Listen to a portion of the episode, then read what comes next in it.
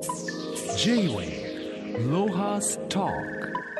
今週のゲストはプロサッカー選手中町康介さんです。よろしくお願いします。よろしくお願いします。中町さんは1985年埼玉県生まれ群馬県高崎高校卒業後湘南ベルマーレに入団。同時に慶應義塾大学に入学され2シーズン大学でプレー後アビスパ福岡横浜 F・ マリノスで活躍され昨年ザンビアのゼスコユナイテッド FC に移籍。現在はサッカーと医療でアフリカ地域を支援する NPO 法人パスオンの代表理事を務め幅広い活動を行っています。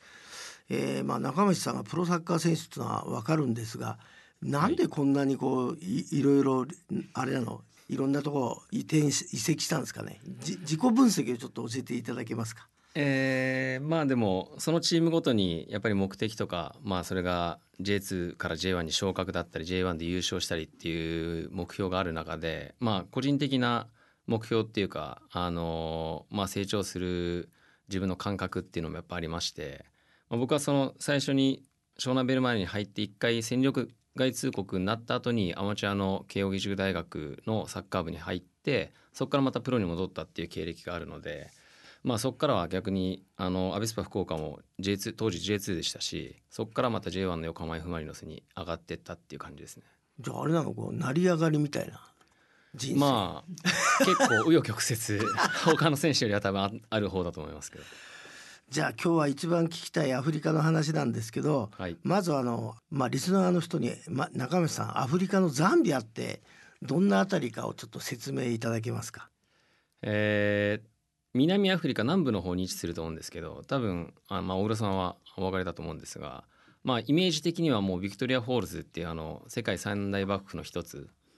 のあのある国だっていうのが一番多分分かりやすい説明かなと思うんですけど。じゃあ要要するに海と接してない内陸部。そうですね。するとぼ僕がよく行く動物王国のボツワナとかナミビアのはい。ちょっと上っつうかな、南アフリカでも。そうですね。ど真ん中だな。はい。でコンゴの下かはい今後の下ねそうだよね。はい。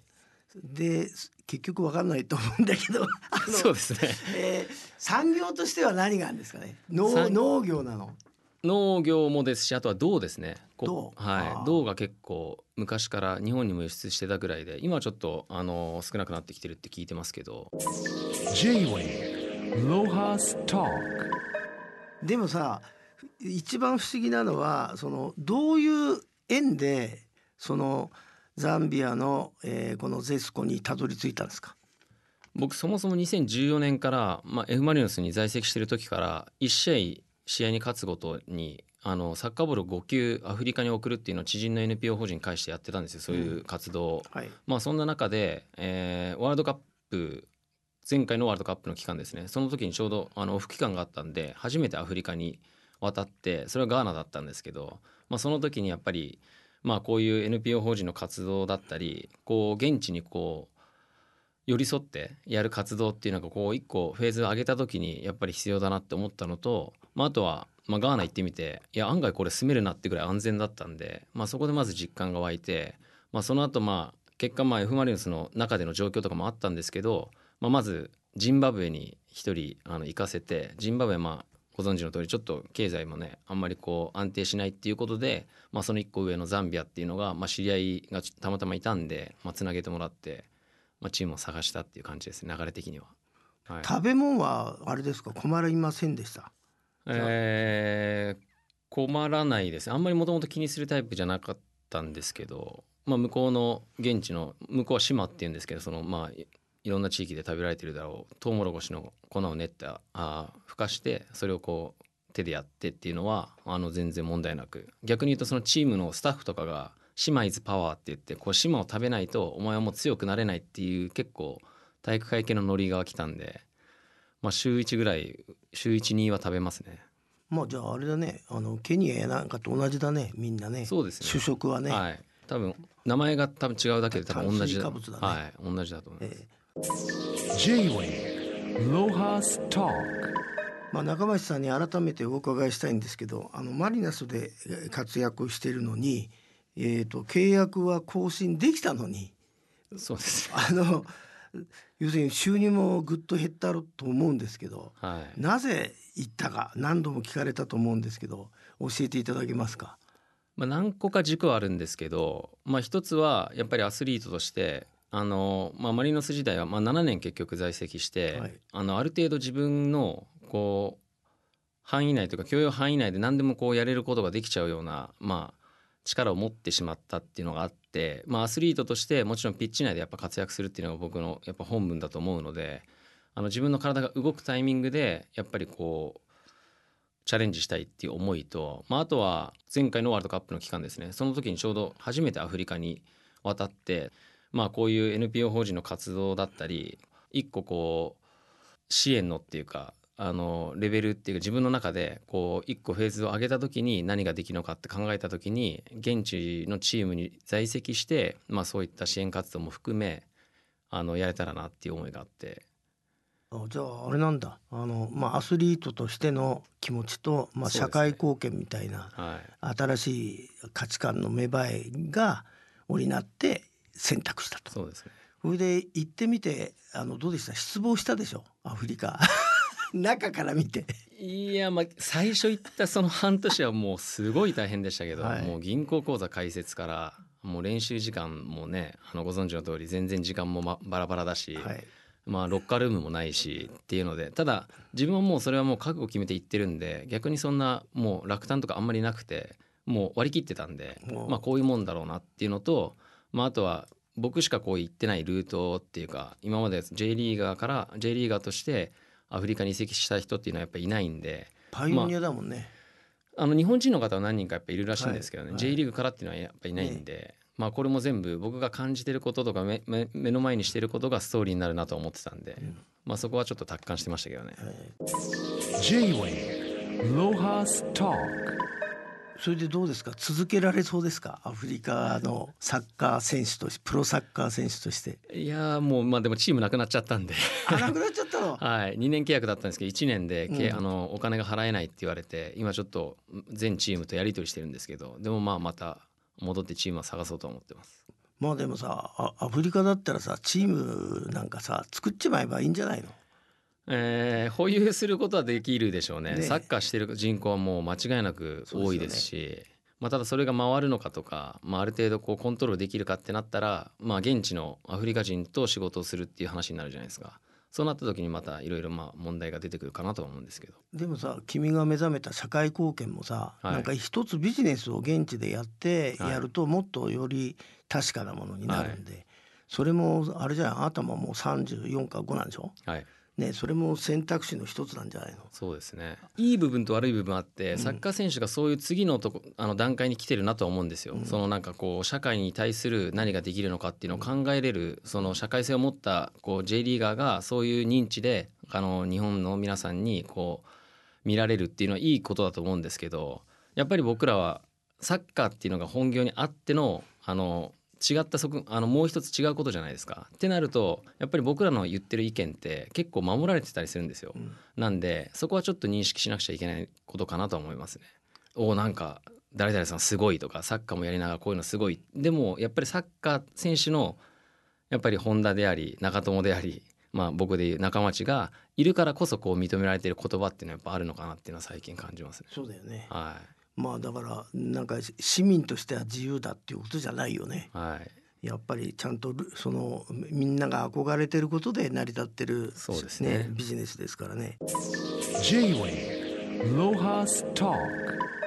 じゃあいよいよあの中町さんのその NPO 法人パスオンのはい。代表理事されてる活動内容をちょっとお聞きしたいんですけどこの NPO 法人パスオンというのはそもそも何年ぐらい経ってどういう目的で作られた団体なんですか？まだ浅くて僕がアフリカ移籍するタイミングで設立したので1年半ぐらいですかね。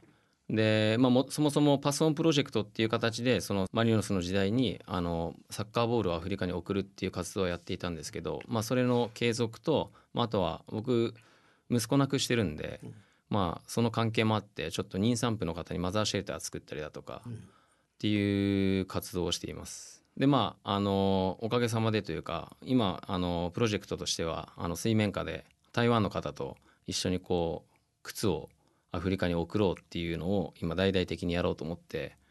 まあ、それは今進めてる段階ですね。このボールを送ってた時っていうのはさ、はい。えっ、とどの国に送ってたの？いろんな国？最初ケニア中心でしたよそれも。はいその時さあの途中でなんか売っ払われるとかさそそういうことはなかった？多分あったと思うんですよ。うんでやっぱりこういう支援ってやっぱ難しいのはあの支援した後の管理とかっていうのが一番難しいってやっぱ現地に行くとやっぱ思うじゃないですか、うん僕もやっぱザンビア行って、うんあその後がやっぱ難しいなと思って日本からこうただ送るだけっていうよりはその後にどうするかってももちろんやっぱり大人の方がねうん綺麗なボールだしそれをねお金になっちゃうからね。そうですねそこの難しさはやっぱり物資の支援っていうのはすごくやっぱ感じてますね。すぐ。まあでも徐々にやり始めたことだから続けていただきたいんですけど、はいその台湾の人の靴っていうのはあれですか？それはザンビアに送ろうとしてんの？いやこれはもうアフリカ全体に、あ全体に。はい、まあまたそれもどこ行っちゃうか分かんないな多分。そこをだから僕がやっぱり向こうにいる人間なんで 本当にできる限りのことと、まあ、あとはいろんなあの、まあ、大使館関係も含めあのお手伝いしてもらいながら少しまあうまくやっていきたいなと思うんですけどね。J-Way Lohas Talk あの NPO 法人パソーンのもう一つのあの、えー支援先であるその妊婦の方の,、はいあの支援というのはどういう支援なんですか？それはマザーシェルターいわゆる妊産婦さんの待機所っていうのを今作っていてまだ建設中なんですけどあのご存知の通りこう建物を作るにも結構時間がかかるんで今は建設中なんですけどやっぱりこう病院に行く際に本当に23時間歩いてかけてあの検査を受けて結局まだ生まれないってなったらまた23時間帰るとかっていうのがすごい、まあ、どこの地域もやっぱあるんですけど、まあ、その際にあのちゃんとこう、まあ、リラックスしてというかそこであの待機できる場所を作ることによって、まあ、生まれてくる子供がよりあの安全に生まれるようなこうマザーシェルターっていうのを今建設中ですね。まあでもあれだよね。い一回やるとさあの、もういつでもやってくれるんだと思われちゃうからさ、まさにそうそうなんですそれがだからううちはあのサバンナでマサイの妊婦を病院に運んだら、はい。まあ、いつでも救急車のように使われて いや本当そういうのありますよね。やっぱボールも一回支援したらもう電話鳴りやまなくて次は何くれ次は何くれなんで。本当にそこはだからアフリカ人は僕はやっぱり向こう行って支援して思ったのはやっぱ彼らのやっぱ支援慣れっていうのは本当に彼らがまず自立すること。なんで彼らの中での成功体験っていうのがやっぱり必要でそれがないとやっぱなかなか変わっていかないなとは僕も思いました。私はあの、まあ、日本で生まれて教育もそこそこの教育受けちゃったんで気がつかなかったんですけど、はい。教育ってやっぱり一番大事なんだね。はい。必要なんだと今頃になって思いました。それででもアフリカ中町さん行かれて、はい。僕の場合音楽が好きだったから、はい。あの良かったんですけど中町さんの場合あれですか？やっぱりサッカーとかそのプロスポーツがあるからいい入れてんの？自分でなんで入れあらゆることを許してアフリカでままだ関わろうと思ってるんですかね。こうもちろん自分のサッカー選手としてこうやってるチャレンジの道半ばっていう思いがあるっていうその気持ちはもちろん強いですけどやはりアフリカ人と仕事をしていく上での難しさっていうのは今までやっぱりあの日本人とずっと仕事をしてきたので日本のチームでやっぱり難しさとか壁っていうのはすごいあって、まあ、ただその中で本当に逆にこの NPO 法人はあの自分であの皆さんのご支援とかいただきながら支援活動をアフリカ人を助けるって言ってるものの自分たちでこう何かこう人を助けてるっていう実感が湧くことによってなんかすごいいいことしてるなっていう実感もまた自分の中で湧いてなんで自分が助けたいと思ったのにこう自分が助けられてるみたいな感覚もちょっとありますね。あのアフリカはどの町も多分そういうスラムみたいなとこあると思うんですけど、はい、まあザンビアではルサカにあるのかな？わかんないけどそういうアフリカのこう貧困地域へ行かれたことあるんですか？ははいありますね。難民キャンプもそうですしあの行ける限りのとこ行ってるつもりですけど。それでそそういうとこ行った時にどういう支援が一番大事だと今は感じてらっしゃるんですか？いやー難しい質問ですね。まあ教育の部分とまた物の部分と、まあ、バランスよくいかなくちゃいけないなとは思うんですけどやっぱり僕も一生やっぱアフリカに入れるわけではないので今考えてることとしてはやっぱりその成功例こういうことをしたらこういうことができるんで例えば日本に仕事をさあの見つけて日本に行くことができるんだよとかっていうそのトップの人間をやっぱ作ることによってまあ下がこう底上げできるかなっていうのは思っていてまあこれなんでかっていうとボールを配りに行った時に子供たちを集めて夢何将来の夢何って言ったらほぼほぼ9割9分ぐらい夢ないって言うんですよ。なのでやっぱ向こう行って思ったのはその日本って裕福だってものは確かに裕福だと思うんですけど夢をこう持つ裕福さっていうのがあって日本だったらサッカー選手になりたいでサッカー選手がダメだったら次はじゃあ弁護士になりたいとかいろいろこうなんか夢ってこうスライドしていろいろ出てくるじゃないですか。だけどまあ僕のいるザンビアはですけどやっぱり夢っていうのがないでそれは何でかっていうとやっぱり身近に成功例がないっていうのでやっぱそういうのはちょっと作ってあげたいなと思うんですけどね。J-Wave Lohas Talk まああの今日リスナーの人がその中町さんのねあの活動に賛同ししたとしてはいあのなんか手伝いたいなと思ったらどういう方法で手伝えるんですかね？えースポンサー協賛の企業様はもちろん探していて僕がこう活動してるあの胸にはこう企業様のロゴをあの入れたりとかしてるんですけど、まあ、今はあのお金の支援、まあ、物資の支援はちょっと今後またちょっとそこの仕組みがまだ出来上がってないのであのできる限りこう多くの人が関われるようなやっぱりボランティア活動っていうのをやっぱり目指していきたいなと思ってるんですけど、はい、あの今、まあ、こんなしコロ新型コロナウイルスのこんな状況になってはい、今後はどどう思ってるんですか？あの中町さんは。えー、と僕が知ってる限りケニアはもう大変なことになっててはい。ザンビアはの情報は知らないんですけどザンビアも広がりつつあるんですか、